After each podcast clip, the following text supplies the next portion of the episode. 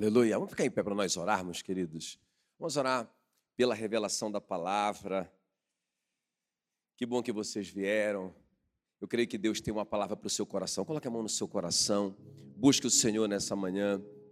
Espírito Santo querido, a tua palavra diz, Senhor, que o Deus desse século, Satanás, cegou o entendimento do incrédulo para que não lhes resplandeça a glória do evangelho de Cristo.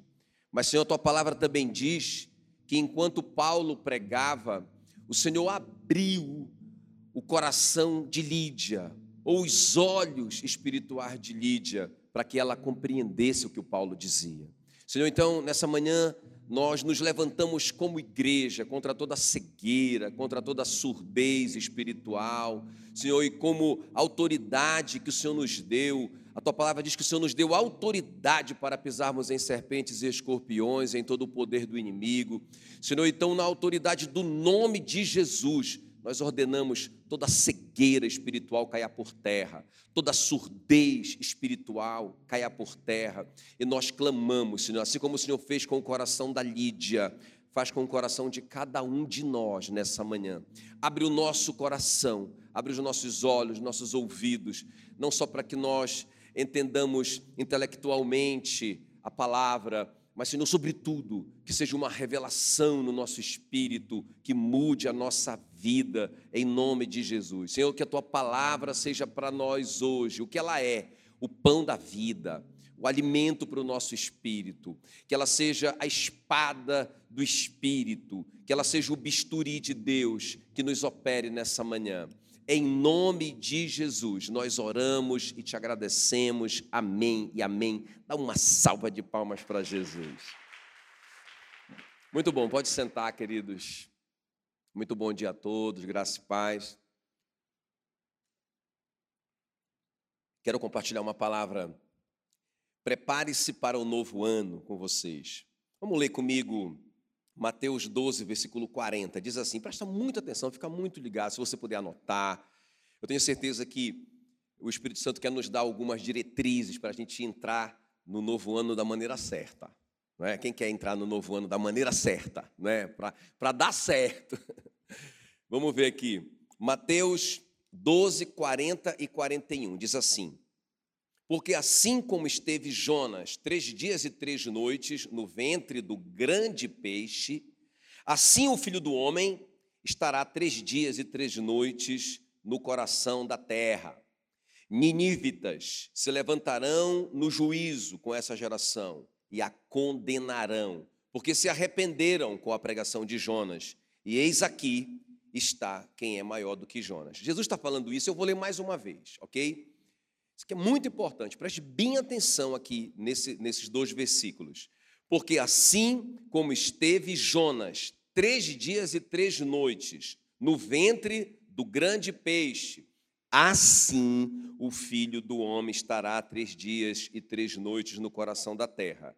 Ninívitas se levantarão no juízo com esta geração e a condenarão, porque se arrependeram com a pregação de Jonas e eis aqui está quem é maior do que Jonas. Então, queridos, eu quero falar sobre o Jonas hoje.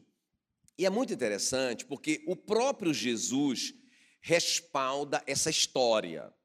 Não é? Eu já ouvi, já ouvi muita gente falar: ah, como assim? Um homem ficar três dias no, no, ventre da baleia, que é o grande peixe. A Bíblia não fala que é uma baleia, mas a gente pensa que é uma baleia mesmo, né?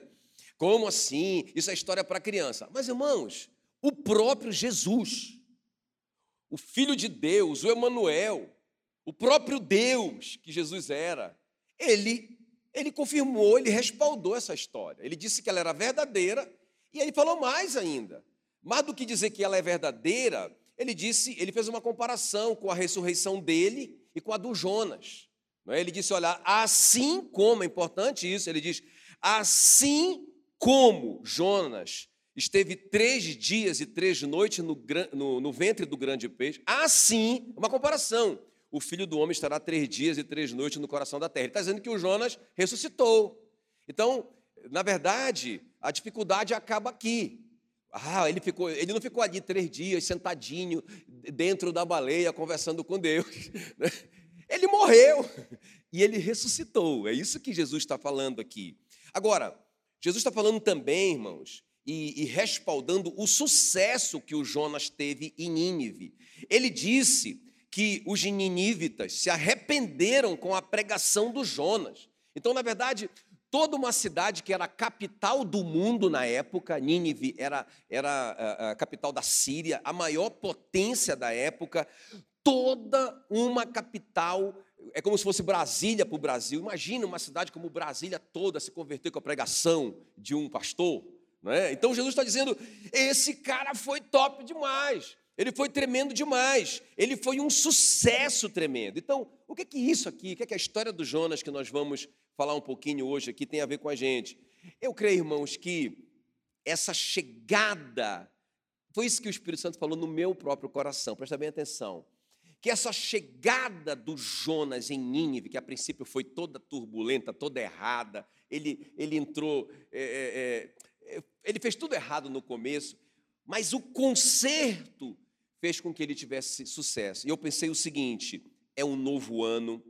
Sabe, é, é, eu, eu, gosto disso de, de ser um novo ano que parece que é uma nova chance, não é? A gente pode rever algumas coisas que nós fizemos erradas, a gente pode fazer algumas resoluções, algumas decisões para a gente fazer da maneira certa. É um novo desafio, não é? O novo ano. Então, vamos chegar certo.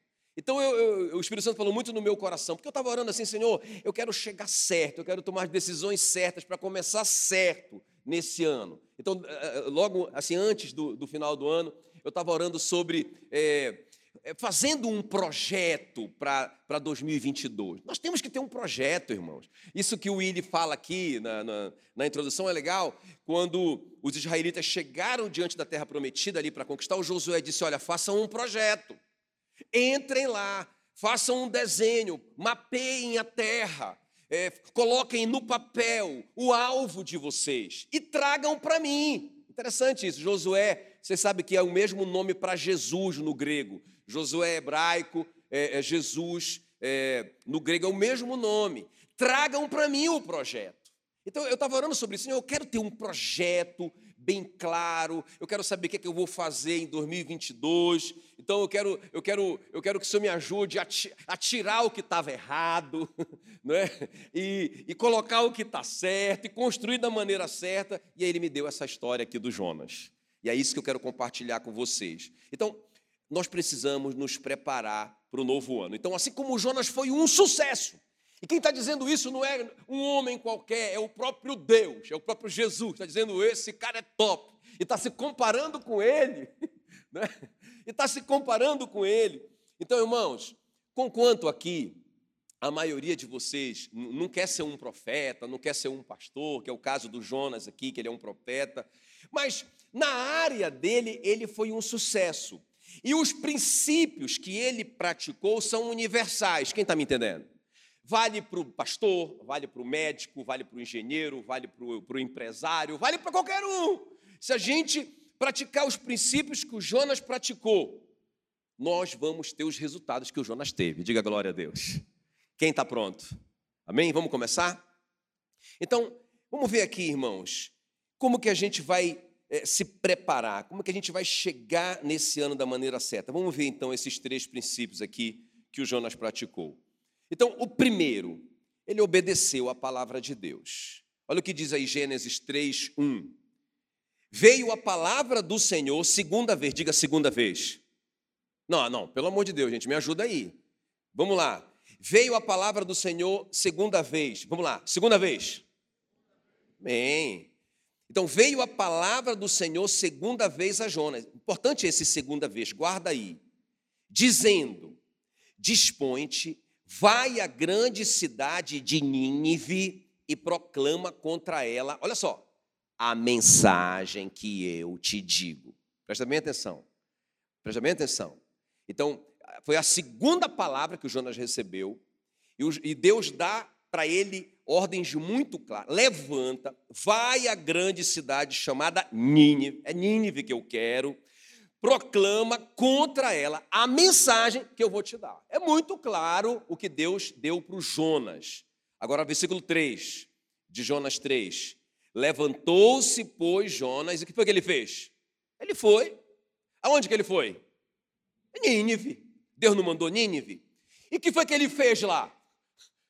Ele fez segundo a palavra do Senhor. Ou seja, ele falou aquela mensagem que eu te digo. Lembra que Deus falou? Vai lá e fala a mensagem que eu te digo. Não vai inventar moda, não. Não vai falar o que você acha que tem que falar. Fala o que eu coloquei no seu coração. Beleza? E foi o que o Jonas fez? Diga, obedeceu. Irmãos, ele obedeceu. Qual foi o resultado? Nós vimos no começo. Uma grande cidade se converteu não é? A Bíblia, a Bíblia, diz que pequenos e grandes se arrependeram dos seus maus caminhos. Crianças e adultos, toda a cidade, o rei, o rei se vestiu de, de, de pano de saco e sentou na cinza e proclamou jejum para toda a cidade. Foi um avivamento na nação por causa da obediência radical de um homem. Quem está me entendendo?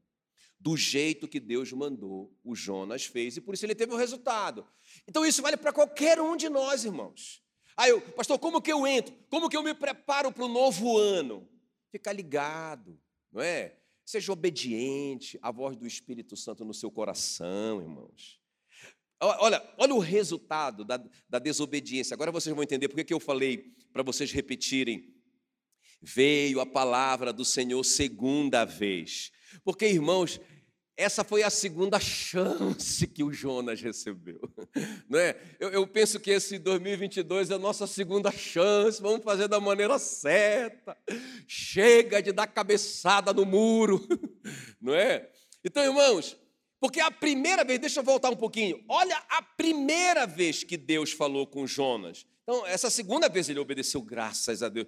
Mas olha a primeira, Jonas 1, 1 veio a palavra do Senhor a Jonas, foi a primeira palavra. O Jonas, filho de Amitai, dizendo: Dispõe-te, vai à grande cidade de Nínive e clama contra ela, porque sua malícia subiu até mim. Irmão, a mesma palavra que Deus deu na segunda vez, ele deu na primeira. Na segunda vez, o Jonas levantou, foi, falou o que Deus falou e ele teve o resultado. Simples assim. Mas olha, irmãos, a confusão que esse camarada se meteu pela desobediência dele. Que olha só a partir do versículo 3. Jonas se levantou, mas para fugir da presença do Senhor. Irmãos, e alguém foge da presença do Senhor? Se ele está em todo lugar. O Jonas foi lá no porto, comprou uma passagem para uma, uma cidade em direção oposta, chamada Tarsis, para ficar longe, porque ele entendia que se ele fosse para Nínive, engraçado que ele cria em Deus, e cria na palavra de Deus. Ele acreditava que se ele fosse para Nínive e pregasse o evangelho, Deus era tão misericordioso que salvaria a cidade. E ele odiava os, os, os assírios por todas as maldades que os assírios tinham feito contra Israel. Então ele disse: Eu não vou. e ele não foi. Agora, olha só, irmãos, o que é que vai acontecer? Presta bem atenção, versículo 4 do capítulo 1. Mas o Senhor lançou sobre o mar. Fala aí comigo. Me ajuda aí para eu pensar que vocês estão entendendo. O Senhor lançou sobre o mar um forte vento, um forte vento, e fez-se no mar o quê? Uma grande tempestade e o navio estava a ponto de se despedaçar. Não é? Então, irmãos, olha só que coisa interessante. Olha só que coisa interessante. Deus fala com o homem. Quantos aqui creem que de alguma maneira já ouviu a voz do Senhor? Tá, não vou perguntar quem obedeceu e quem não obedeceu. Mas todos nós, irmãos, Deus já falou com a gente. Por alguma razão, a gente prefere, escuta bem, escuta bem, por alguma razão, algumas vezes, a gente prefere ir lá pagar o preço da passagem para ir no sentido oposto. O que significa isso? A gente sua a camisa, se cansa fazendo algo que Deus não mandou. Não é? E isso só dá confusão. Agora veja bem, é muito interessante porque quando veio a tempestade, gente, não foi só o Jonas que sofreu, todo mundo que estava com Jonas sofreu. Às vezes o marido toma a decisão errada e a família toda bagunça, não é ali na empresa, ali, no, sei lá, naquele grupo que você faz parte. Então, todo o navio ficou a ponto de afundar. Olha só que coisa interessante. E aí, irmãos, alguém no navio, algum incrédulo do navio, porque se você ler o texto todo, você vai descobrir que ali no navio só tinha homens, cada um tinha um Deus próprio, ninguém cria no Deus do Jonas ali. Mas um cara falou assim: vamos, vamos tirar a sorte aqui, vamos ver quem é o azarado. vamos ver quem é o azarado. Adivinha quem tirou o palito menor, irmãos? O crente. O Jonas, o crente, o profeta, era a causa do navio, de todo mundo, está afundando. Pensa bem.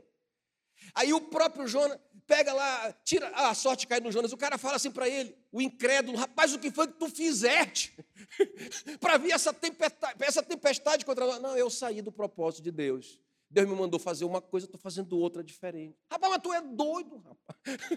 O, cre... o, o incrédulo falando assim, mas como que tu faz um negócio de desobedecer o teu Deus? Como é que... Rapaz, e agora o que, é que a gente vai fazer contigo? Aí o próprio Jonas diz: Olha, se vocês me jogarem no mar, essa tempestade para.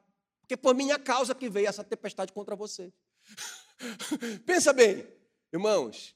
Agora, escuta bem o que eu vou te falar. Presta bem atenção aqui. Irmãos, eu creio muito nisso. Eu creio que quando Deus nos dá um comando, é para o nosso bem. Quem está comigo aqui? Ó? Quem está me acompanhando? Irmão, Deus não vai te mandar fazer uma coisa para fazer você sofrer. Não é? Não, Ele vai te fazer uma coisa porque Ele sabe que vai dar certo, porque isso é o melhor para você, porque você foi feito para isso. Você nasceu para esse propósito. E aí ele te coloca naquilo ali. Aí você começa a se esforçar muito, mas vai no sentido contrário. Muitas vezes não faz de propósito, mas vai no sentido contrário da vontade de Deus. E eu acho esse Deus tão maravilhoso, irmãos, tão maravilhoso, que ele manda uma tempestade. Sabe?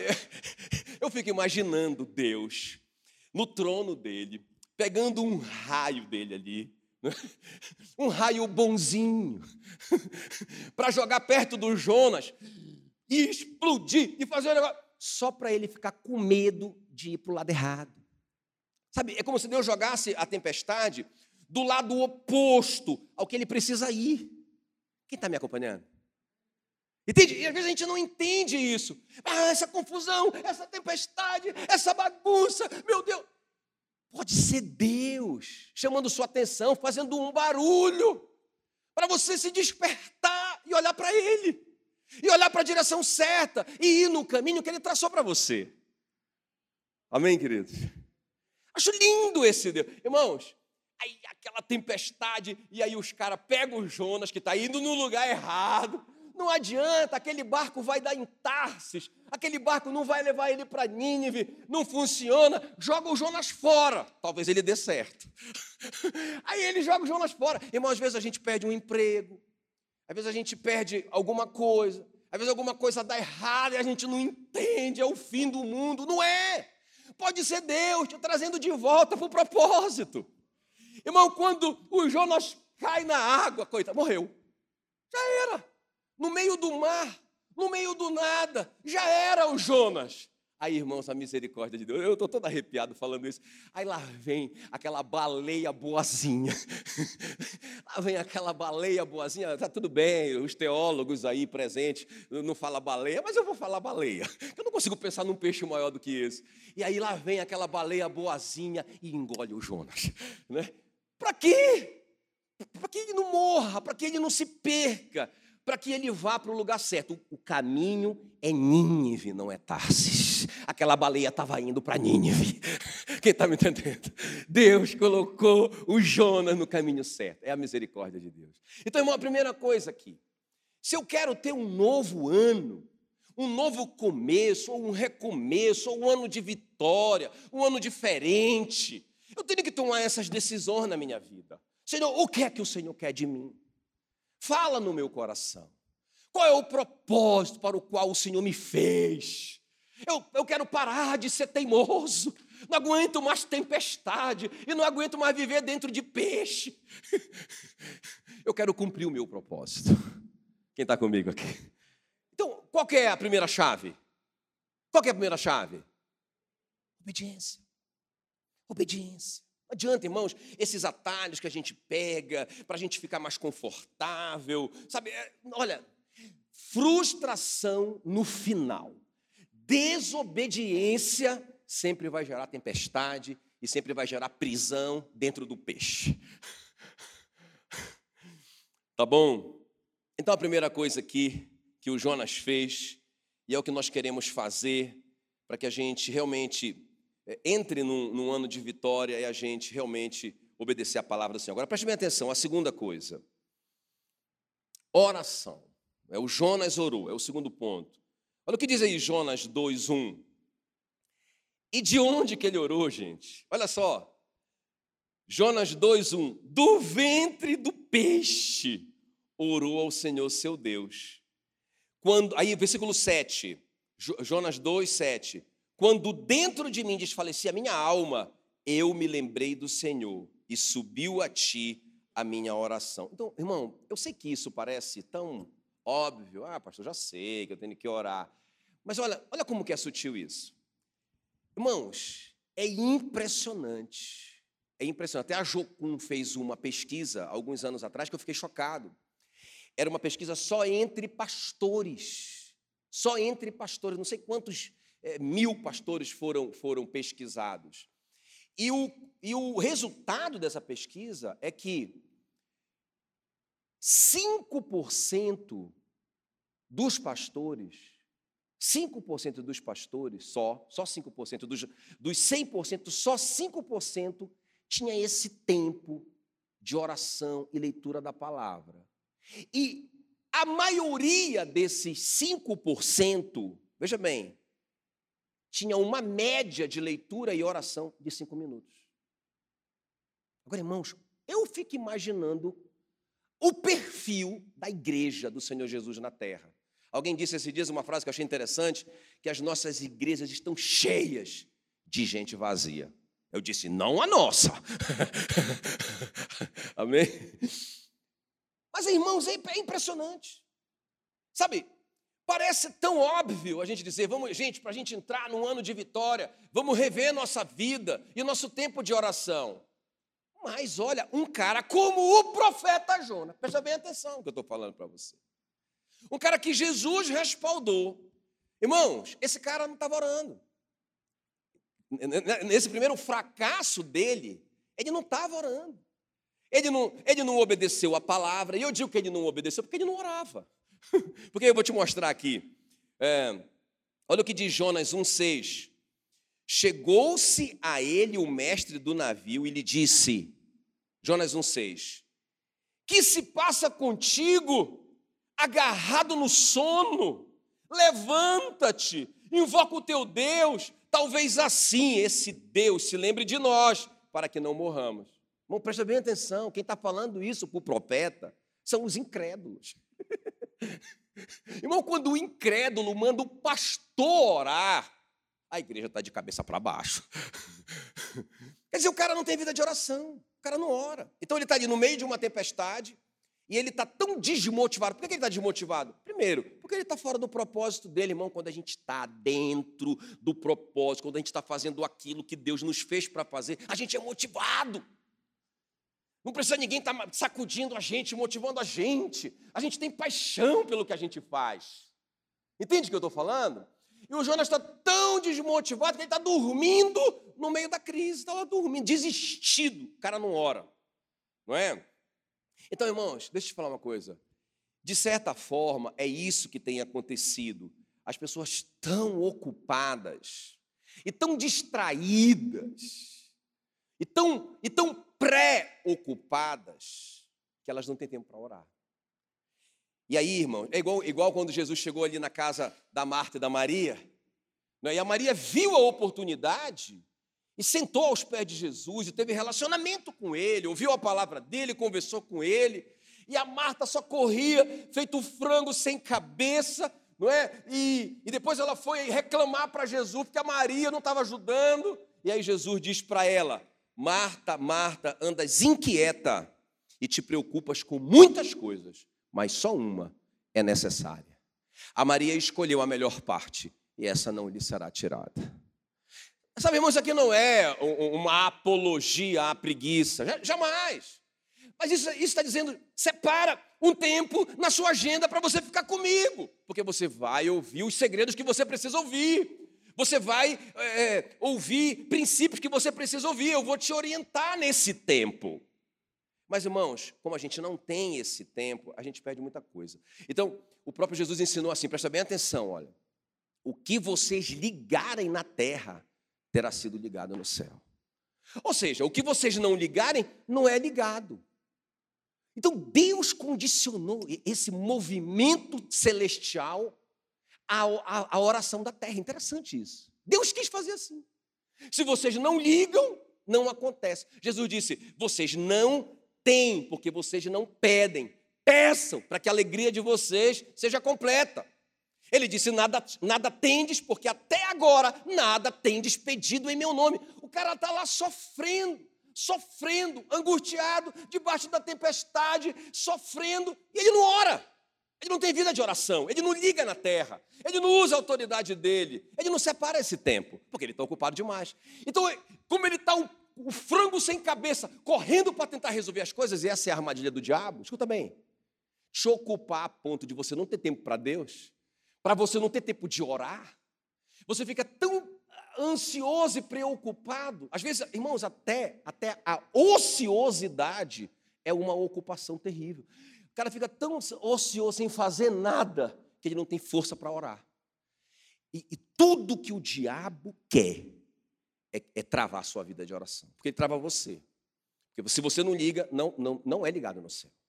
Quem está comigo aqui? Mas o Jonas orou, irmãos, de dentro do peixe. Eu acho tremendo. Ele orou no momento que muitos teriam desistido já. Quando ele já estava morrendo, finalmente, ele orou, ele orou, ele orou. Né, muitos já, já teriam é, chutado o balde, muitos já teriam é, é, desistido de tudo. Mas o Jonas orou, acho tremendo isso. O, o apóstolo Paulo diz em Gálatas 6,9: Não nos cansemos de fazer o bem. A oração está dentro disso. Pois se não desanimarmos, chegará o tempo certo em que faremos a colheita. Diga glória a Deus. Então, ora mesmo. Ah, mas eu não estou vendo, pastor, a, a resposta, eu estou cansado. Não para de orar. Não é? Jesus não falou lá em Lucas, em Lucas 18, 1, é, a história da viúva e do juiz, e, e, e, o, e o, a, o texto começa assim: ele falou da importância de nunca esmorecer em oração, para orar sempre. O apóstolo Paulo ensinou: orai sem cessar, 1 Tessalonicenses 5,17. Irmãos, não vale desistir. Quem está comigo aqui? Amém? Então, nesse, nesse ano, que vai entrar. Pastor, como é que eu entro nesse ano? Para ganhar, para vencer. Igual o Jonas. Separe um tempo para você orar. Deixa, irmão, deixa eu te falar. Nós temos oração aqui todo domingo, antes do culto. Não é? Então, sete horas da manhã, nós temos uma oração aqui no, no templo. Nós temos oração terça-feira à noite, que é o Diflen. E é muito bacana. Não, perdão, terça-feira à noite com o, o, o Arpitaça não é? Na sala de oração aqui, é muito legal. E também na sexta-feira à noite nós temos oração da igreja. Ah, pastor, mas eu não, eu não, consigo nenhum desses horários. Nós temos uma sala, essa sala aqui de cima. Aqui em cima tem uma sala. Aí por trás você tem uma escada, ali tem uma salinha de oração deliciosa, climatizada para você. Muita gente vem aqui durante a semana orar. Só para orar, para ficar sozinho ali, para orar. Não é? Mas, pastor, eu não sei orar. Irmão, isso é mentira do diabo. Isso é, olha, isso é, isso é mentira do diabo. Quem está me entendendo? Você sabe orar. Orar é conversar com Deus. Então, essa é a segunda chave aqui. Deixa eu só ver com você aqui rapidamente, antes de passar para o terceiro ponto. Deixa eu te mostrar algumas coisas que eu achei interessante nessa oração do Jonas. Quer ver? Coloca para mim aqui, Jonas 2, versículo 9. Na NVI diz assim: olha. Mas eu, olha só, olha, ele está orando dentro do peixe. De onde que ele está orando? dentro do peixe. Eu acho que, cadê o Cris? Eu acho que foi depois que ele ressuscitou, Cris. Não é? Acho que ele morreu, aí Deus, porque a, a ressurreição é de graça, não é? A Bíblia diz que Jesus, Efésios 2:1, ele nos salvou e nos deu vida quando nós estávamos mortos nos nossos pecados e delitos. Então não foi uma coisa que, ah, porque a gente creu. Não, a gente estava morto. morto não crê, não é? Então ele nos deu vida. Então, eu creio que o, o, no terceiro dia ali, o Jonas ressuscitou e quando ele abriu o olhinho, ele se mancou e orou, né? Meu Deus, que profeta sem vergonha que eu tenho sido. Eu vou orar. E ele orou. E uma das coisas que ele orou, eu acho tremenda aqui, Jonas 2:9, diz assim, olha: "Mas eu com um cântico de gratidão". Então, irmão, olha só. na nossa oração tem que ter gratidão. Escuta bem o que eu vou te falar, olha, um testemunho, né? quase um triste testemunho. Mas hoje de manhã, quando eu estava vindo para cá no, no, carro, dirigindo, eu estava orando, mas orando ansioso, né? orando assim, Senhor, tem que resolver isso, porque isso aqui também, e essas coisas, e eu estava assim, sabe, quase que era uma, quase que era uma murmuração, mas era oração. Mas aí eu falei, meu Deus, eu vou pregar sobre a oração do Jonas, que conseguiu ver dentro daquele peixe, no meio daquela tragédia que ele estava passando, ele conseguiu agradecer sei lá o quê. Isso é uma coisa que eu quero perguntar para o Jonas no céu, não é? Disse, meu Deus. Aí eu, aí eu mudei, irmão, o foco da minha preocupação. E, e não está errado pedir. Mas eu falei, não, mas tem tanta coisa boa acontecendo. E comecei a agradecer. Meu Deus do céu. Eu disse, meu Deus, eu tenho sido muito abençoado. Que é isso? Sabe, aquilo gerou fé em mim. Para eu continuar orando por aquilo que, que precisa acontecer. Quem está me entendendo? Então, coloca gratidão na sua oração. Tenha uma vida de oração esse ano. Não negocia isso. Não negocia esse tempo de oração, mas coloca gratidão. Até eu quero te fazer assim, é, te fazer um desafio prático. É, é, anota, anota coisas que deram certo para você. Não só esse ano, gente. Eu agradecer coisas que aconteceram comigo na, na, minha juventude ali, não é? Graças a Deus que aconteceu aquilo ali, por isso que eu estou aqui hoje. Não é? E aí, eu fui orando, fui orando, agradecendo. Ah, meu Deus do céu, cheguei na igreja, nem deu tempo para eu continuar pedindo. Se Senhor, depois a gente continua aquela conversa, porque, sério, eu cheguei tão feliz. Eu subi para orar lá com o pessoal, tão feliz, porque, meu Deus, quem está me entendendo? Mas com cântico de gratidão oferecerei, oferecerei sacrifício a ti o que eu prometi cumprirei. Sabe, irmãos, é outra coisa que tem que estar associada com a nossa oração. A nossa vida de generosidade. Isso é muito importante, irmão. O avarento não crê em Deus. Olha, eu tenho pena do avarento. Por isso que o apóstolo Paulo diz que a avareza é idolatria. Por, por que, que o avarento, eu digo que ele não crê em Deus? Porque ele pensa assim, que se ele der, vai faltar para ele. O avarento é aquele cara que segura tudo. Jesus disse isso, irmãos. A base de nós sermos generosas está quando Jesus diz assim: olha, aquele que acha a sua vida perdê-la-á, mas o que perde a vida por minha causa e do evangelho achará a vida. Então, quando eu me apego a alguma coisa, eu perco isso, porque isso passa a ser meu Deus, o meu ídolo. Quem está me entendendo? Mas quando eu entrego isso para Deus, irmão, Deus me entrega multiplicado. Isso é a base. O, o Jonas está de dentro do peixe dizendo, começando a agradecer a Deus e fazendo um voto. Fazendo um voto, Senhor, quando eu sair daqui, né, eu vou, abençoar, eu vou abençoar o reino. Sabe, ele está falando, ele, ele, eu vou fazer sacrifícios, e vou fazer, eu vou, eu vou cumprir os meus votos. Então, essa é a oração. Do, qual o resultado dessa oração, irmãos? Jonas 2,10. Olha só. Falou, pois, o Senhor ao peixe. Meu Deus do céu. Falou, pois, o Senhor ao peixe. E este vomitou a Jonas na terra do propósito dele. Diga glória a Deus.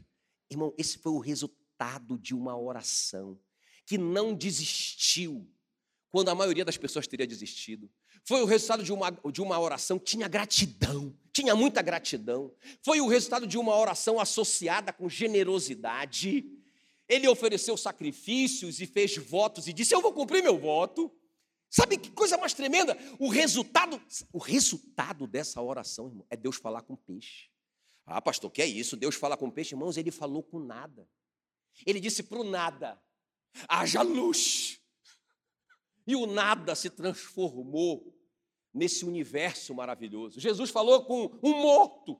Ele parou um caixão que estava indo para a sepultura. E ele parou o caixão e disse para o menino morto: Menino, eu te ordeno, levanta-te. Então Deus é Deus, irmãos. Ele pode falar com o seu peixe. e, e, pode mandar o seu peixe te vomitar no lugar que, que ele te fez para você viver, estar e ter sucesso. Ele pode ordenar esse peixe, larga o meu filho agora, vomita ele no lugar certo. Aí, sabe, irmãos, e eu digo assim, né? Eu, eu digo assim que ah, sabe, um, um, favor excepcional vale mais do que mil anos de trabalho. O que é um favor excepcional? É isso. É você estar no lugar certo, na hora certa. Imagina o Davi, o Davizinho chegando, o garoto, que foi entregar a comidinha para os irmãos dele. Aí ele vai chegando e vê um, um, gigantão ali, desafiando todo mundo. Ele puxa a baladeira dele e diz: Eu vou enfrentar esse gigante. Irmão, o cara estava na hora certa, no lugar certo. Todo mundo apavorado. Ele diz: Eu derrubo ele. Eu, eu já derrubei um leão, eu já derrubei um urso, eu derrubo esse cara. Me dá uma oportunidade. Irmãos, e o Davizinho sai dali como escudeiro do rei. Eu penso que Deus fez o peixe vomitar o Davi naquele lugar. E eu profetizo na sua vida que Deus vai ordenar que o seu peixe te vomite no lugar certo. Mas você tem que orar. Você tem que agradecer. Você tem que ser generoso. Para de ser avarento. Para de se agarrar nessas coisas. Em nome de Jesus. e para a gente terminar, irmãos. Então, qual é a primeira chave para o ano que vem? Grita aí, um, grita um crente aí. Qual é a primeira chave? Obediência. Sabe, irmão, ah, sabe, olha, nós não precisamos de tempestade nem de peixe. Coloca isso na sua cabeça. Não precisamos. Não é? Nós temos que ser como, como Jesus. Ele foi obediente até a morte, morte de cruz, pelo que Deus o exaltou sobremaneira, lhe deu um nome que está acima de todo nome. Entende? Jesus não precisou de tempestade nem de peixe. Então não é, ah, eu tenho que sofrer, é, pastor, tenho que vir, tenho que sofrer a tempestade e o peixe me engolir e me vomitar. Irmão, nada disso, nós não precisamos disso. Desde que a gente obedeça.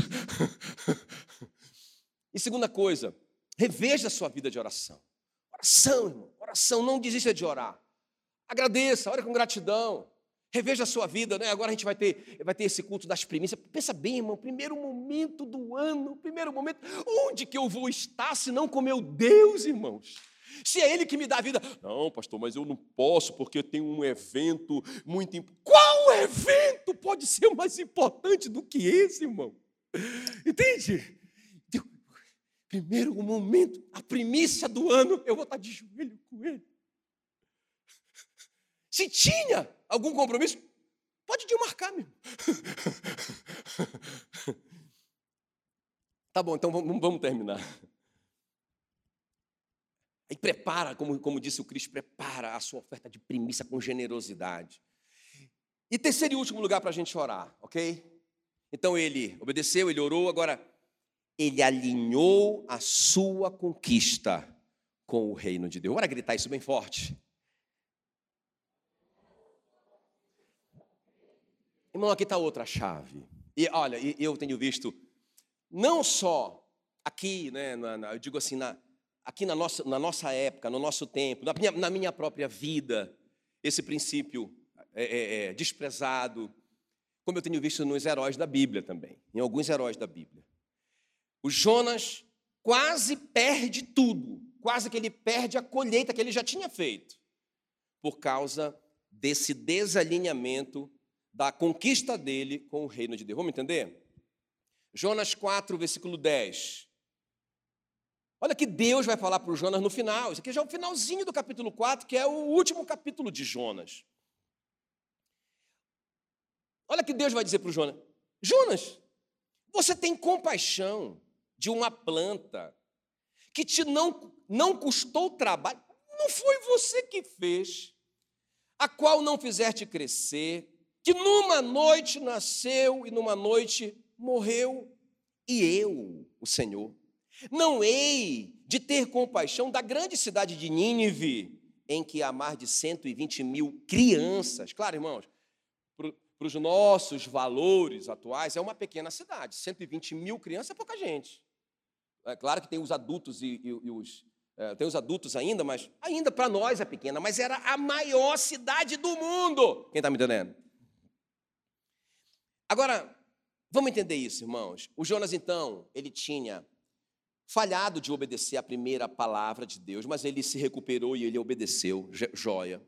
Não é? Ele orou, orou, orou, orou mesmo quando, olha, não tinha mais força para orar, ele orou. Orou com gratidão, orou, associou a oração dele com, com generosidade. Maravilha! Então, qual foi o resultado disso? Nós já vimos.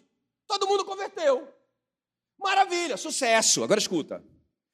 Cuidado, irmãos, porque o Jonas está ali, aparentemente cheio de sucesso, mas ele está frustrado. Ele está frustrado. Porque, na verdade, ele não está feliz. Olha só, às vezes a pessoa conquista coisas. Ela, ela queria aquilo. Eu quero muito, eu quero, quero, quero, quero, quero, quero, quero, quero. Consegui! Mas aquilo não faz a pessoa feliz. Não isoladamente. Por quê? Você vai entender. Não é?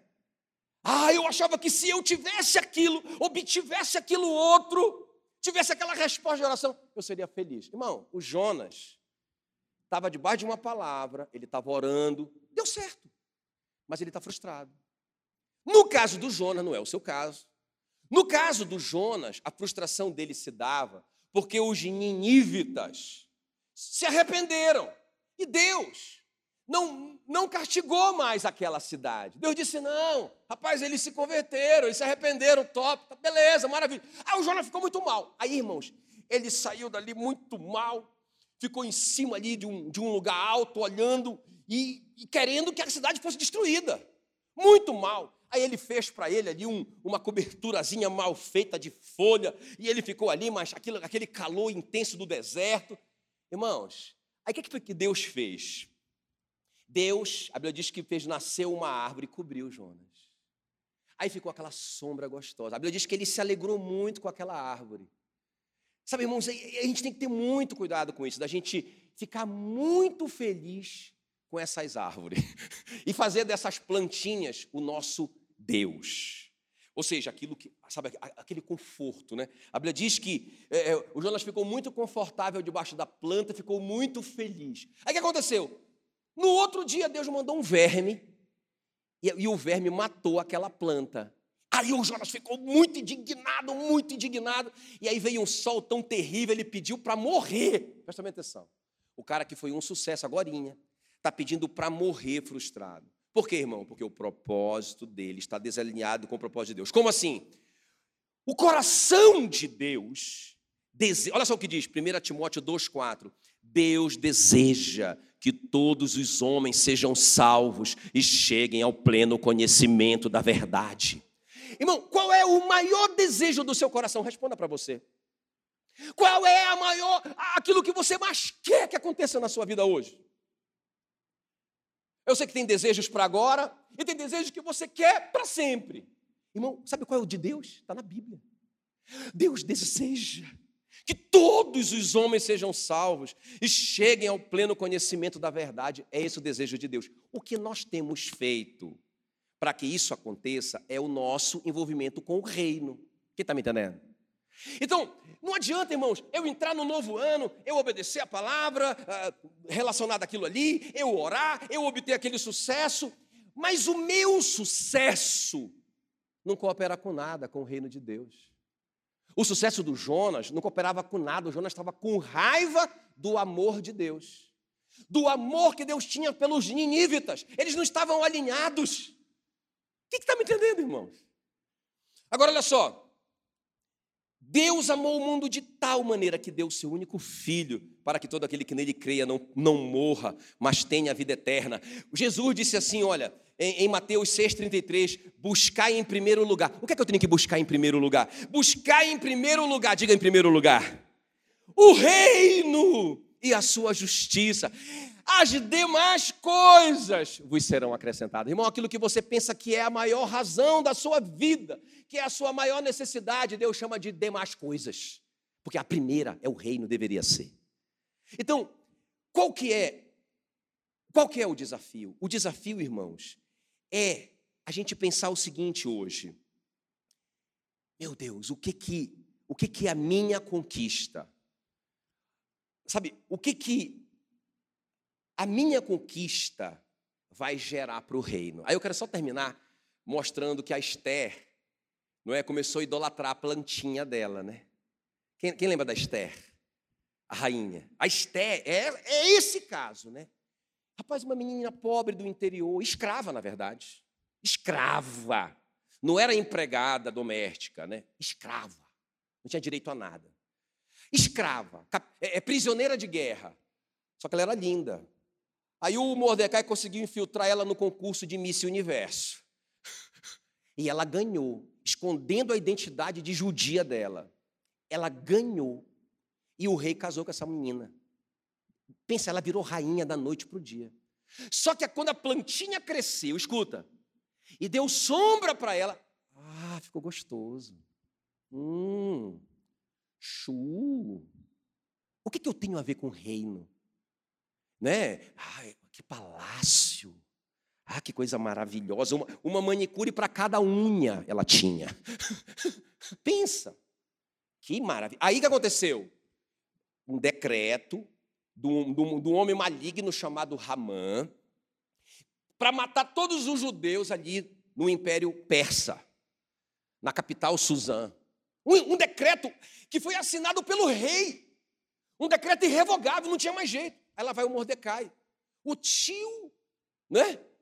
Da, da ex-Radassa, era o nomezinho dela, de menina pobre, agora da estrela, virou estrela. Hum, virou estrela. Aí lá vai o Mordecai, o Mordecai não teve nem acesso a ela. O Mordecai conseguiu com muita dificuldade falar com o empregado dela. E mandou o recado para ela, mandou o decreto para ela, escondido. Aí lá vai o, o, empregado, porque a rainha não pode mais falar com o titio. Pensa bem, irmãos. Olha como que isso é sutil. Aí o, o, o empregado mandou a carta, e aí o pobre do Mordecai explicando tudo para ela. Olha, no dia 14 agora, todos os judeus em Suzã vão ser assassinados. Um decreto bárbaro, terrível, do rei. Você está aí no palácio, ajuda a gente. É resposta. Ela disse: Ó, oh, é muito arriscado para mim. Eu não posso fazer nada, sinto muito. Aí o Mordecai disse assim para ela, mandou outro recado. Ô, oh, meu querido, por empregado, me perdoe, leve só esse último recadinho para ela, eu, eu não incomodo mais. E mandou assim: olha, eu vou ler para você. Mandou assim, Esther 4, versículo 13. Não imagines que por estares na casa do rei, no palácio, só tu escaparás entre todos os judeus. Porque se de todo te calares agora, de outra parte se levantará para os judeus socorro e livramento. Mas tu e tua casa, e a casa de teu pai, os teus, os teus parentes, perecerão. E quem sabe, se para conjuntura como esta, que for-te elevada rainha. Obediência nesse novo ano, vida de oração. Mas, irmãos, não se apaixone pela sua plantinha, pelo amor de Deus, que Deus vai mandar um verme. e tomara que mande, porque, irmãos, o verme mata essa nossa falsa, esse nosso falso conforto. Quem está me entendendo? Nós nascemos para cooperar com o reino. Nós estamos aqui para expandir o reino de Deus, irmãos. Senão a gente já tinha sido levado para o céu. Né? Deus não ia arriscar a gente aqui, não é? Deixar a gente aqui lutando com o diabo. Ele já levava logo a gente para o céu, porque a gente é filhinho amado, mas ele está contando com a gente. É? Eu fico impressionado. Por que, que Deus. Agora, quando eu vinha no carro dirigindo, eu pensei, meu Deus, por que, que Deus não foi lá com os ninivitas e falou com o rei ele mesmo? Ou mandou um anjo lá dizer para ele sobre o pecado que eles estavam vivendo? Por que, que teve que mandar o Jonas? Porque, irmãos, Deus confiou a salvação dos homens, a nossa pregação. Se nós não fizermos nada, nada vai acontecer. Então, fica o desafio aí. Fica o desafio. Onde você está? Pensa agora. Pensa na sua área que você atua, onde você influencia as pessoas com quem você convive. Beleza, você vai ter sucesso em nome de Jesus, porque Deus quer o teu sucesso. Deus quer o teu sucesso. Teu sucesso é muito importante para o reino. Porque se você estiver passando fome, miserável, você, você é inútil para o reino. Você vai ser um sucesso. Mas o que eu quero te desafiar hoje aqui, não deixe esse sucesso te deixar tão confortável que você não tem mais tempo para o Rei dos Reis, Senhor dos Senhores. Deus teve que sacudir o Jonas. Jonas, como assim que você está mais preocupado com essa planta que você nem plantou, que foi eu que fiz para você? Como que você está chorando por ela? E eu não vou chorar por 120 mil crianças que estão se perdendo. Ah, e o Jonas entendeu. Aí eles se alinharam. Ah, o coração de Deus. Ah, o coração de Deus. Então, o meu sucesso tem que, que alegrar o coração de Deus, tem que cooperar. A vontade de Deus é que todos os homens se salvem e cheguem ao pleno conhecimento da verdade. Eu vou ter sucesso, mas eu vou amar as pessoas como Deus ama as pessoas. Eu vou cooperar com Ele. Aleluia, aleluia, aleluia, aleluia. Glória a Deus. Fique em pé no seu lugar. Amém.